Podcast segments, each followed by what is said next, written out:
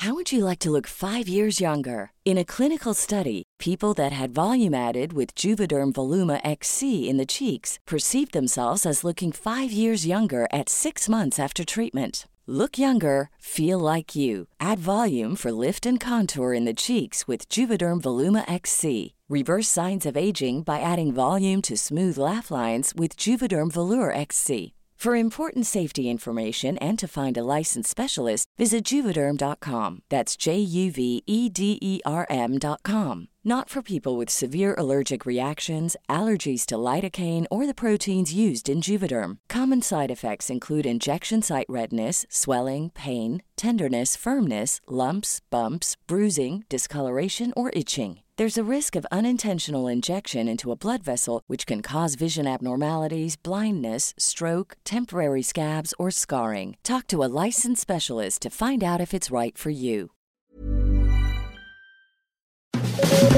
Las claves del mundo. El contexto internacional en Podcast OM.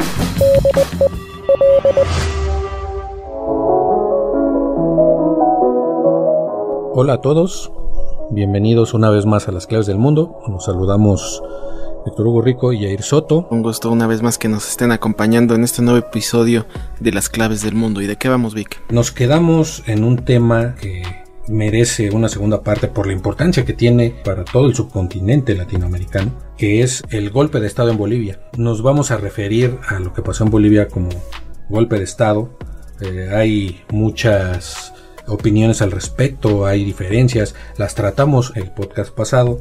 Creo que es importante antes que antes de entrar a esta segunda parte eh, clarificar un poco esa esa posición Creo que independientemente de las posturas políticas y de la animadversión o, favor hacia Evo Morales, en estas ocasiones, en rupturas eh, pues, históricas, rupturas políticas, sociales tan importantes como la que acaba de pasar, pues no sé tú qué opinas, Jair, pero sí hay que fijar una postura.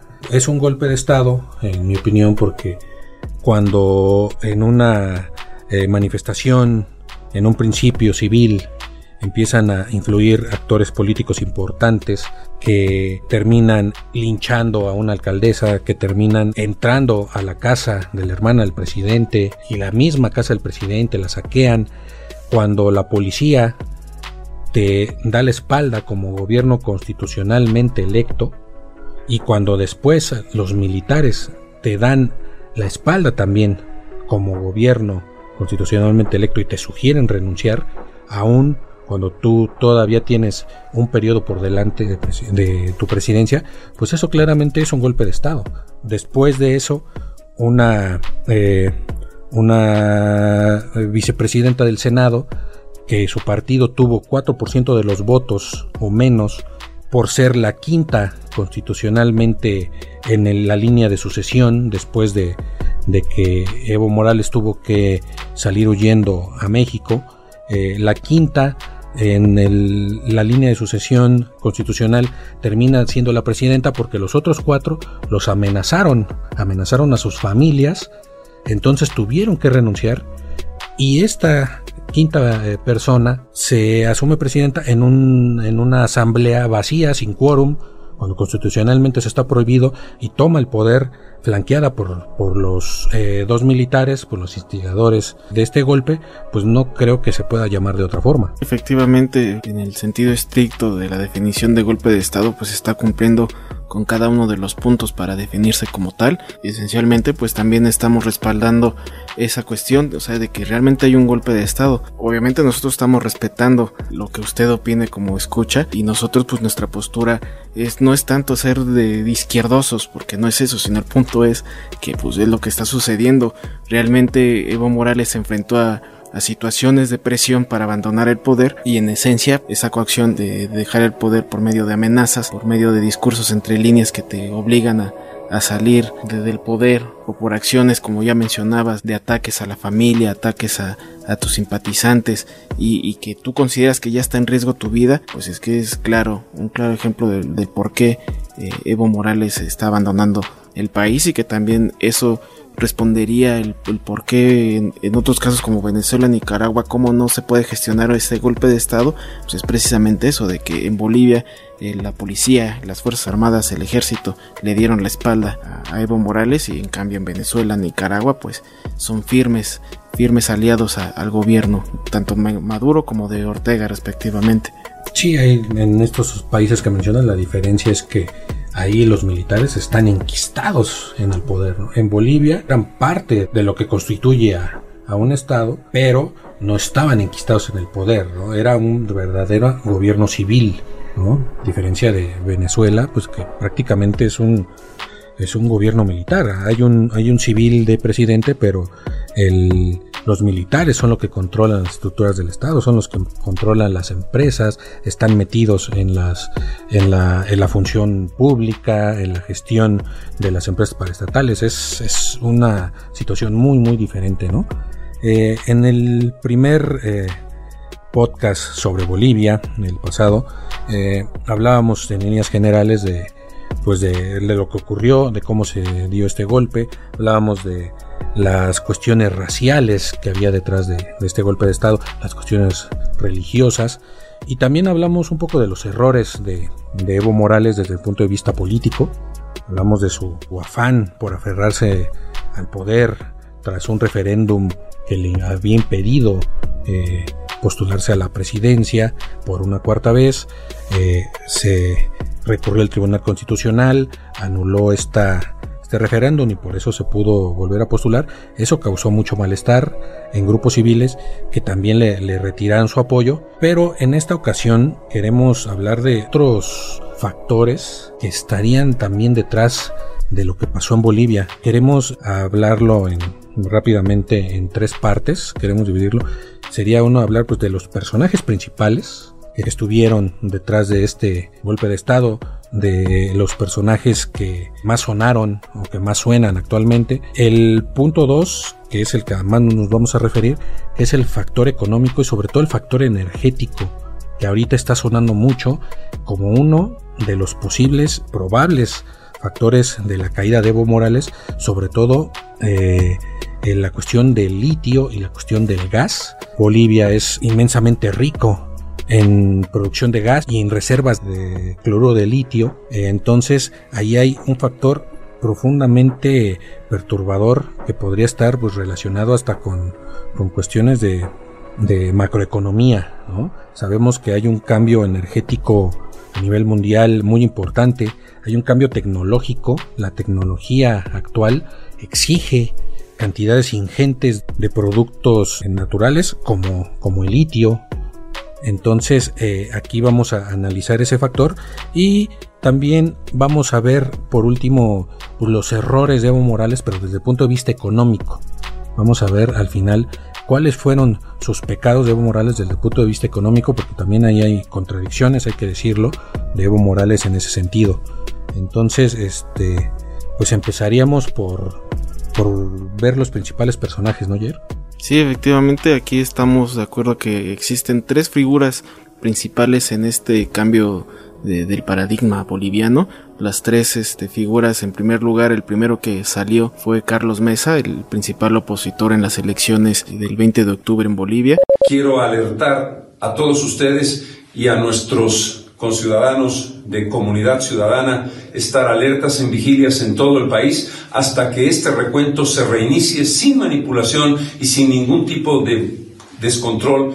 Carlos Mesa que se encaminaba a una segunda vuelta con contra Evo Morales, sin embargo, por cuestiones de irregularidades ya no se dio esto. Él se convirtió en la primera figura la segunda figura pues es el otro opositor oriundo de Santa Cruz, este barrio de ricos que ahorita tú nos vas a explicar a profundidad quién es este personaje y desde luego eh, la tercera en discordia que es la presidenta interina autoproclamada presidenta Yanini Inés. El primer personaje, Carlos Mesa, ya lo dices, fue su eh, contrincante de Evo Morales en las elecciones. Eh, se perfilaba para una posible segunda vuelta, pero por convulsión social que se dio tras que el Tribunal Electoral declarara ganador a Evo Morales en primera vuelta, eh, fue el primero que organiza la movilización en contra de este triunfo de Evo Morales. Convocar a todas las bolivianas y bolivianos a mantener y profundizar la movilización ciudadana permanente en contra del fraude y en defensa de la democracia.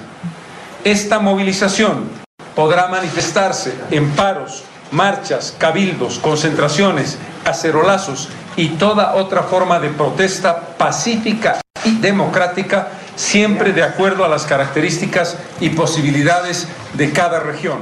Eh, pero ¿quién es Carlos Mesa? Hay que decir que es un personaje muy conocido en Bolivia, eh, a pesar de que tiene muy mala reputación, se postuló y quedó en segundo lugar. Él fue presidente ya de 2003 a 2005 de Bolivia, fue vicepresidente con Gonzalo Sánchez de Lozada, que es un personaje de muy triste figura y recuerdos en Bolivia, entre otras cosas porque fue quien ordenó una intervención militar que eh, acabaría con la vida de al menos 63 personas. Esto se le llama la masacre de octubre de 2003.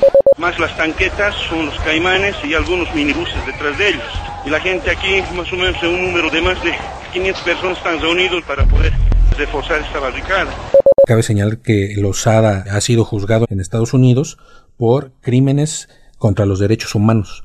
Eh, a este personaje eh, estuvo ligado Carlos Mesa tenía muy buena relación con los militares también, entonces es un factor pues que le permitió seguir en la, en la vida pública de Bolivia, ¿no? Con su, con su partido político. La segunda personalidad que, que vemos aquí, que es ahorita pues la, la que está al frente de todo lo que nosotros denominamos pues, un golpe de Estado, que es Janine Áñez, eh, pues yo realmente la consideraría como un títere, ¿no? Porque realmente no era una persona que tuviera mucho peso político en Bolivia, pertenece a un partido que obtuvo como ya lo habíamos dicho, el 4% de los votos, había sido diputada, fue senadora por su partido, era la quinta eh, al eh, por ser este vicepresidenta segunda del Senado, era la quinta en la línea de sucesión, pero por los factores que ya mencionamos termina siendo la presidenta de facto autoproclamada presidenta de, Bolivia y hay algo muy importante en este personaje confluyen todo lo que habíamos hablado en el podcast pasado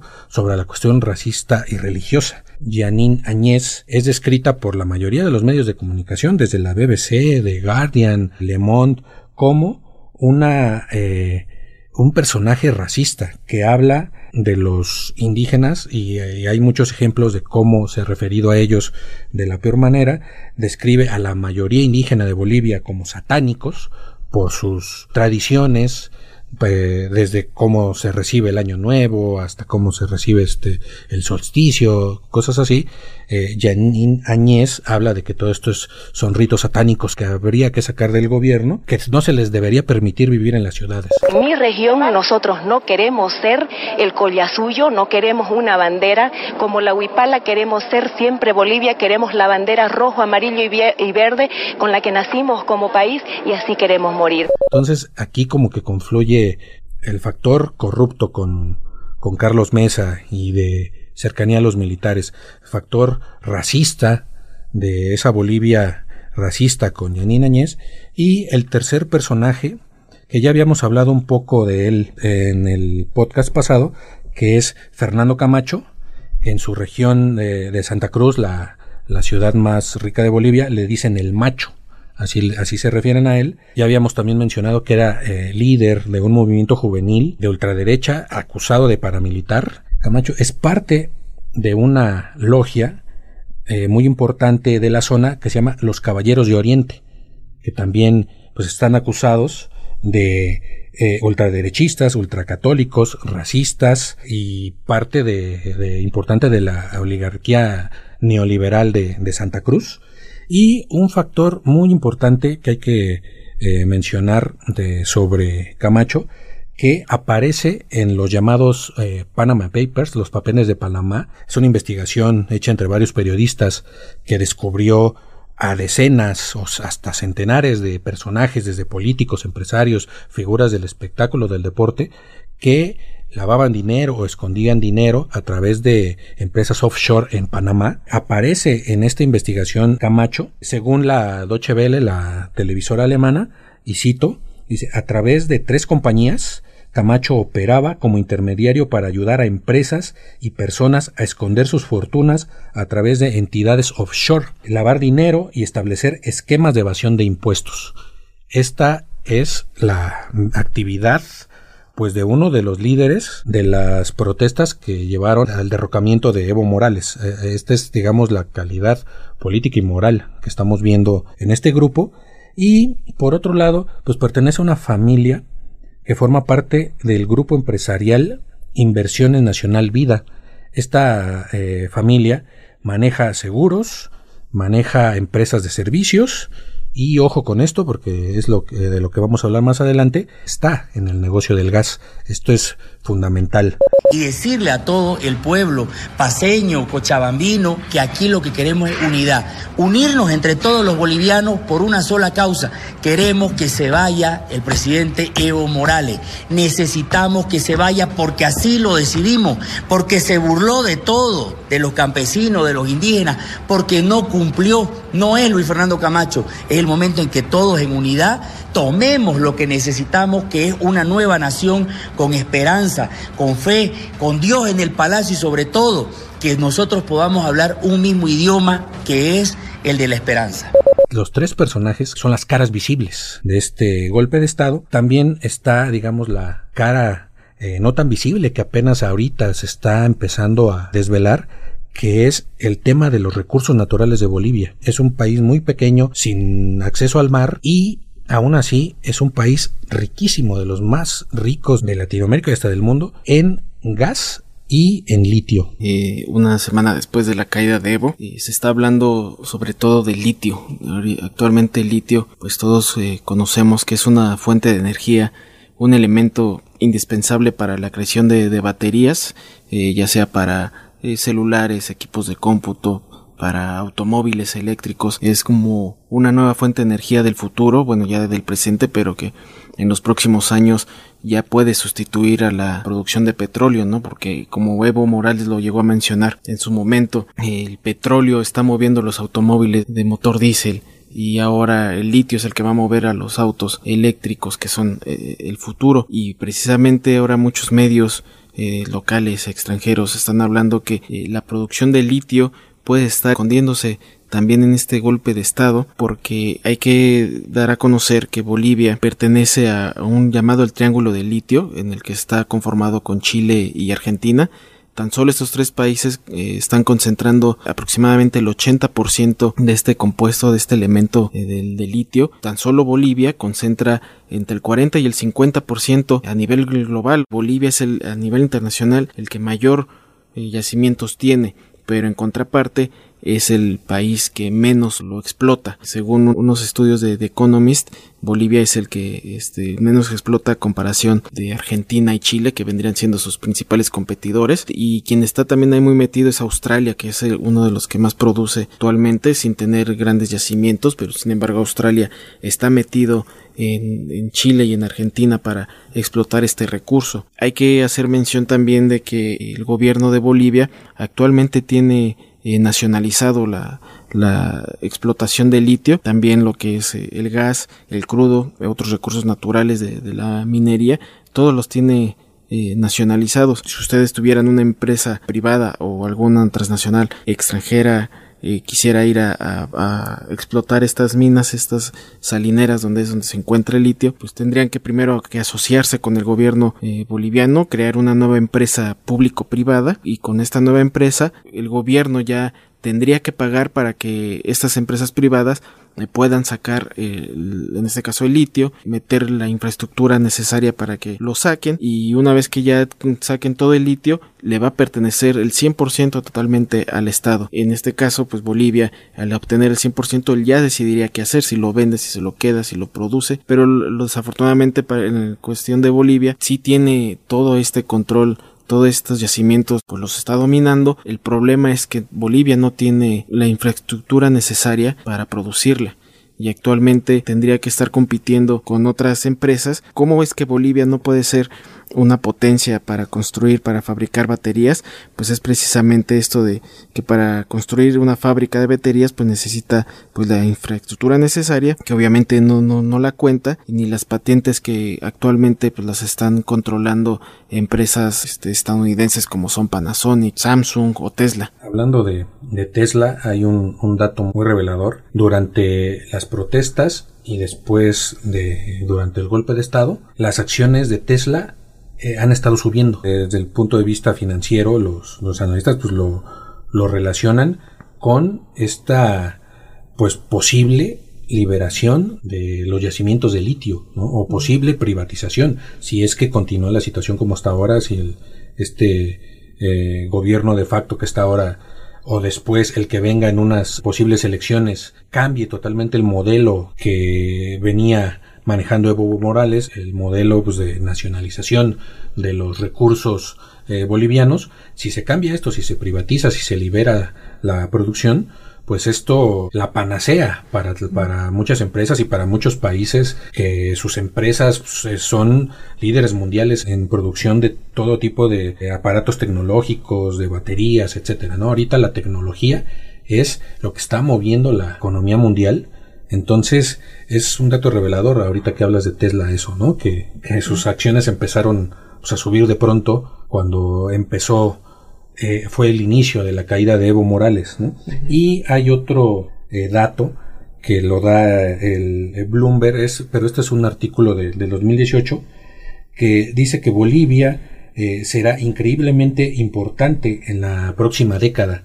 Es lo que decía Bloomberg en el 2008 en un artículo que se llamaba Bolivia y el sueño imposible de litio, que decía que precisamente esta imposibilidad o no imposibilidad, sino esta reticencia del gobierno de Evo Morales a explotar así tan fácilmente la, sus yacimientos de, de, litio, pues podrían representar un problema para las empresas mundiales, ya que el segundo mayor país con reservas de, litio, hay que decir que estas reservas están en, el salar de Uyuni, que este, este salar es el más grande del mundo y está en, la, en el departamento Potosí, casi pues, al pie de los Andes, ¿no? Entonces, eh, esta zona ha sido eh, por años eh, muy, muy, muy cotizada, ha sido muy deseada. Es muy importante dar este dato.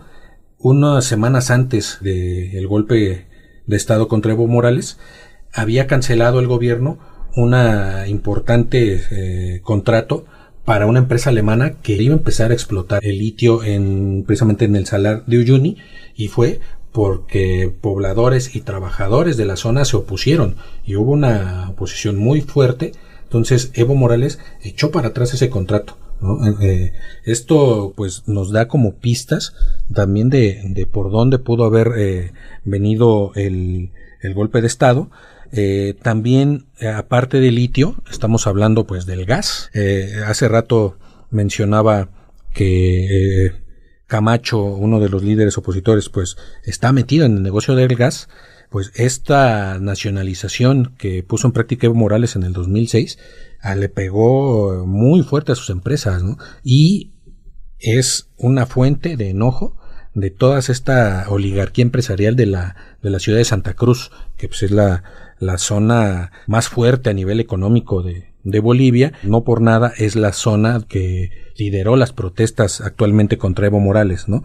Entonces, eh, podemos decir, eh, mismo Evo Morales en, en, varias entrevistas lo dijo, así lo, lo cito, dice en Bolivia podríamos definir el precio del litio para el mundo. Esto dijo Evo Morales eh, en, en una entrevista significa que ellos tenían conciencia de la importancia de Bolivia a nivel mundial desde el punto de vista energético. Y si ahorita desde el punto de vista geopolítico incrustamos a Bolivia en el escenario mundial, pues estamos viendo que, eh, por ejemplo, en la guerra comercial entre Estados Unidos y China, de pronto se está volviendo sumamente importante de las tierras raras, porque es las tierras raras, las llamadas tierras raras, es otro elemento eh, fundamental para los equipos tecnológicos, también para la creación de celulares, para la creación de chips, de todo lo que tiene que ver con tecnología de punta, ¿no?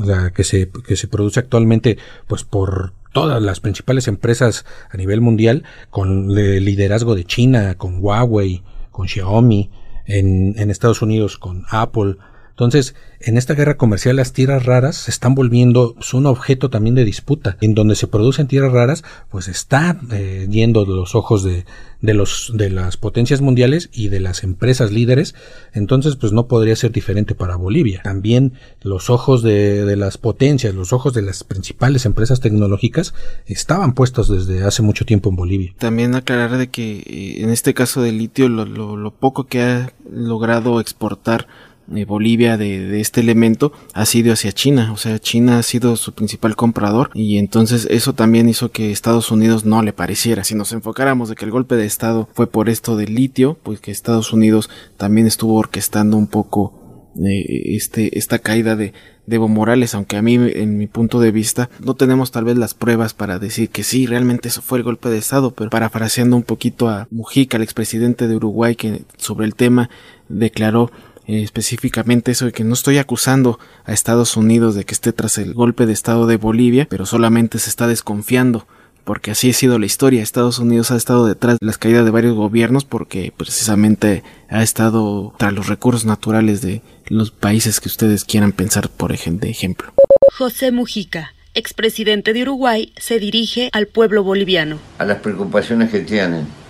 Es mucho lo que está en juego pero nada vale tanto como la paz. Es muy buena esa frase de, de José Mojica, ¿no? Dice, no acuso porque no tengo pruebas, pero yo desconfío por la historia. Y si nos remitimos a la historia, pues así ha sido, ¿no? Así ha sido la historia de, de los golpes de Estado, mm, en particularmente en Latinoamérica, por ejemplo en Guatemala, por este, Estados Unidos entró en 1954 a, este, a derrocar a Jacobo Arbenz por eh, petición de la United Fruit Company, que estaba afectando sus intereses y Estados Unidos entró. Y así ha sido en muchos casos. Entonces no existen las pruebas como tales, pero si nos remitimos a la historia es un factor muy probable. Y bien lo mencionabas, eh, Bolivia tenía una alianza con China para explotar esta, estas reservas de, de litio, pero obviamente con eh, beneficios para mm, eh, el gobierno boliviano y obviamente para toda la población porque iba a ser una iban a ser empresas mixtas ¿no? iban a ser particulares pero con la mayor parte de las ganancias también para el estado y pues esto eh, las principales empresas eh, mundiales o las empresas estadounidenses pues tal vez no lo vieron bien este modelo económico boliviano que ha sido exitoso en parte pues es eh, también en parte lo que podría haber ocasionado su caída. Y también aclarar que precisamente Evo Morales mencionó de dentro de sus planes en esta tercera reelección, en ese su intento de cuarto mandato, dentro de sus planes estaba previsto que para el 2025 eh, eh, iba a construir 41 plantas energéticas y 14 de ellas iban a ser netamente industria de litio, o sea, ya estaban ellos ya totalmente enfocados a, a su producción y explotación y a de la mano de, China tal vez. Digamos en este afán de ver los pros y los contras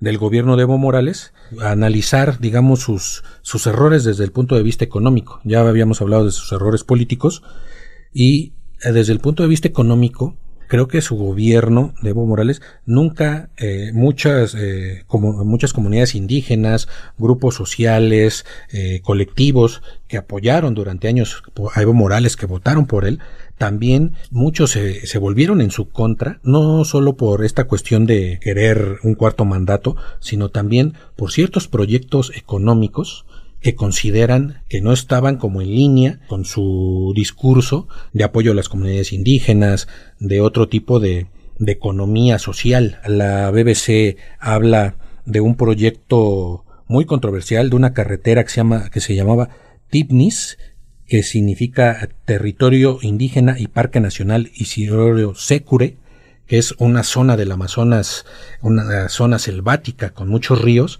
y que esta, una, esta carretera que tenía planeada Evo Morales, la iba a partir en dos, la selva. Entonces hubo muchas críticas de colectivos, de movimientos sociales, de comunidades indígenas, por el gran impacto ambiental que iba a tener en esta zona de la Amazonia boliviana. Hubo manifestaciones y Evo Morales reprimió esas protestas, hay que decirlo con todas sus, sus, letras, Morales reprimió a estos grupos que habían sido aliados por años de él, ¿no?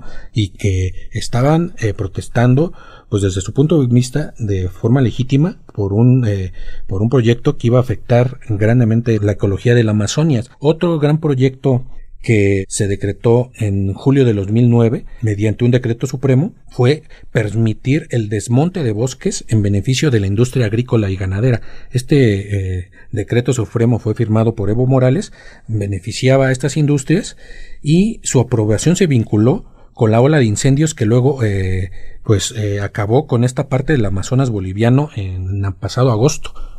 Eh, todos eh, supimos de los grandes incendios que estaban consumiendo el Amazonas en Brasil, pero también en Bolivia eh, hubo graves incendios en su parte del Amazonas y algunos sectores culpan a este decreto que permitió la deforestación de bosques. Es una, ahí es una de las grandes contradicciones de, del gobierno de, de Evo Morales.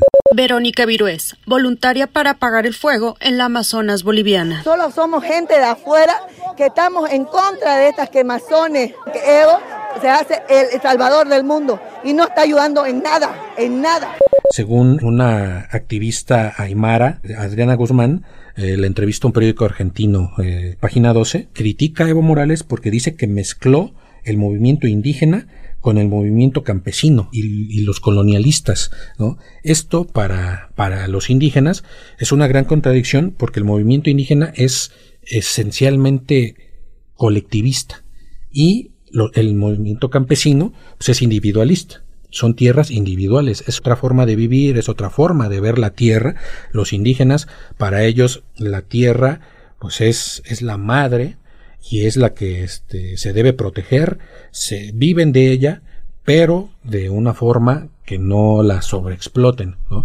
Cuando los movimientos, cuando los campesinos, los grupos campesinos, los grupos ganaderos, pues generalmente eh, llegan y desmontan y pastan y siembran y después vuelven a desmontar otra zona de terreno y ese es su modus operandi, ¿no? Entonces es otra, es otra forma totalmente diferente de, de ver eh, pues la tierra y es algo que Evo Morales nunca congenió. Ella dice no, no transformó la matriz capitalista del sistema, no se ha afectado los intereses de empresarios, madereros y ganaderos.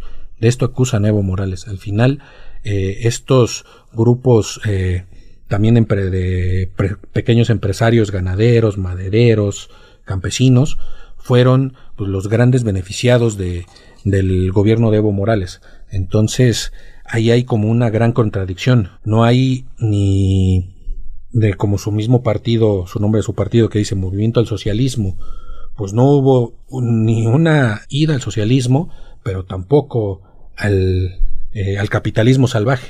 Es muy difícil congeniar en estos tiempos estas dos visiones de eh, un modelo entre socialista y capitalista. Tal vez el que lo ha hecho con mayor éxito es China, que ahora ya se volvió una potencia capitalista con un sistema socialista, pero eso pues no ha cuajado a ningún otro lado, ¿no? Y esto es de lo que acusan los movimientos sociales que eran aliados de Evo Morales y que ahora están pues que se le voltearon en, la etapa final de, su gobierno.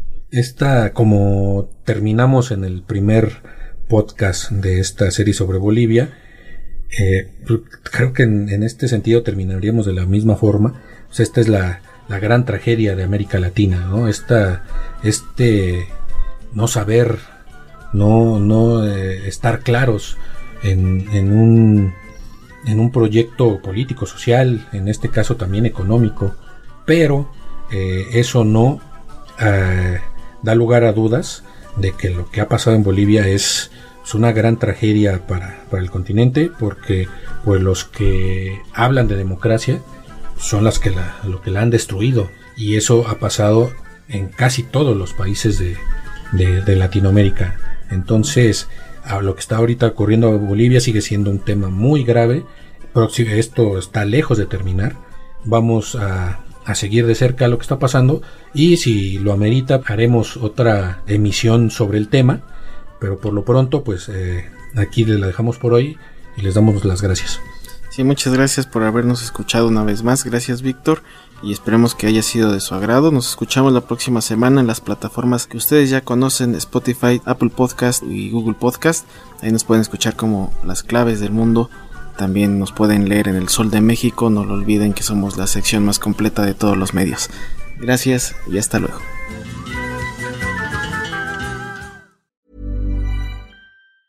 If you thought the only way to get a more defined jawline with natural looking results was through surgery, think again. Juvederm Volux XC is a non surgical injectable gel filler that improves moderate to severe loss of jawline definition and can help you achieve natural looking results with little downtime. Even better, this improved definition lasts up to one year with optimal treatment. No maintenance required. Improve jawline definition for a smooth, sculpted look with Juvederm Volux XC. For important safety information and to find a licensed specialist, visit juvederm.com. That's J U V E D E R M.com. Not for people with severe allergic reactions, allergies to lidocaine, or the proteins used in Juvederm. Common side effects include injection site redness, swelling, pain, tenderness, firmness, lumps, bumps, bruising, discoloration, or itching. There's a risk of unintentional injection into a blood vessel, which can cause vision abnormalities, blindness, stroke, temporary scabs, or scarring. Talk to a licensed specialist to find out if it's right for you.